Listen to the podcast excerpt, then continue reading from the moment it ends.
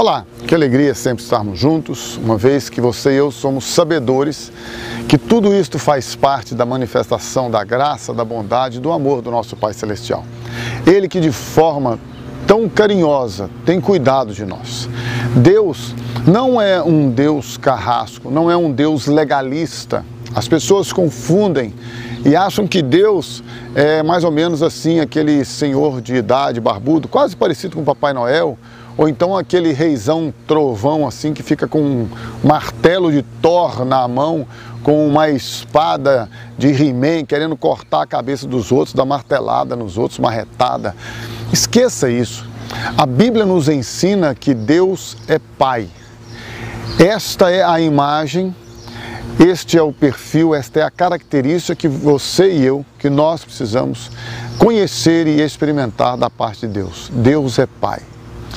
E porque Ele é Pai, diz a Bíblia, que Ele amou o Filho, amou o Filho unigênito.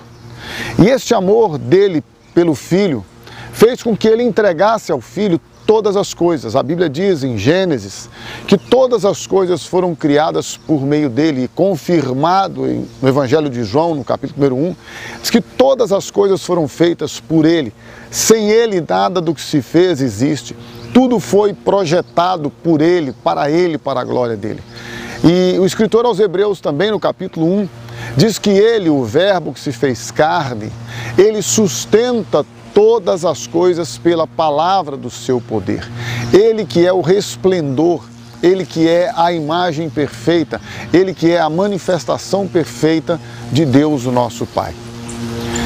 E este filho unigênito, este filho precioso de Deus, este filho amoroso de Deus, que tem uma íntima relação com seu Pai, vendo o seu, o meu, o nosso sofrimento, ele decidiu no seu coração doar-se, entregar a sua vida para que você e eu pudéssemos agora voltar à nossa origem criacional. Nós, você e eu, fomos criados por Deus à imagem e semelhança dele. Perdemos esta imagem por causa do pecado. Abandonamos, rejeitamos a Deus por causa da nossa iniquidade, por causa dos nossos pecados, dos nossos interesses em satisfazer os nossos desejos carnais. Nós rejeitamos a Deus. Mas Deus jamais deixou de amar-nos. E o Filho, vendo o amor do Pai por você e por mim, ele nos amou igualmente. Ele nos amou de uma forma tão profunda, tão intensa, que decidiu abrir mão de ser como Deus. E abrindo mão de ser como Deus, diz a palavra do Senhor, que ele assumiu a nossa forma, forma de homem, feito de carne, de sangue, gerado dentro do ventre de Maria. Ele agora assume a sua, a minha, a nossa identidade como homens, semelhante aos homens, feito de carne e sangue. E ele vem então a este mundo para doar-se, para dar a sua vida em nosso resgate, para pagar o preço da dívida que você e eu tínhamos com Deus. Porque a Bíblia diz que a alma que pecar, essa morrerá, que o salário do pecado é a morte. Portanto, Jesus Cristo veio para pagar a sua, a minha, a nossa dívida para com Deus, que era a dívida de morte. E como ele faz isso? Ele morre no seu, no meu, no nosso lugar. Ele morre a nossa morte. Ele paga a nossa dívida com a sua própria vida, com a sua própria morte.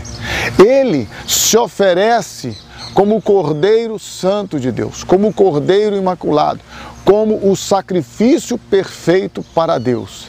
E aquilo que fora impossível à lei, aquilo que fora impossível às tradições religiosas, ele, Jesus, ele, somente ele, Jesus, dá a sua vida por você e por mim, para que Deus receba o sacrifício necessário por causa dos nossos pecados. E então diz a Bíblia que ele, Jesus, morreu a nossa morte.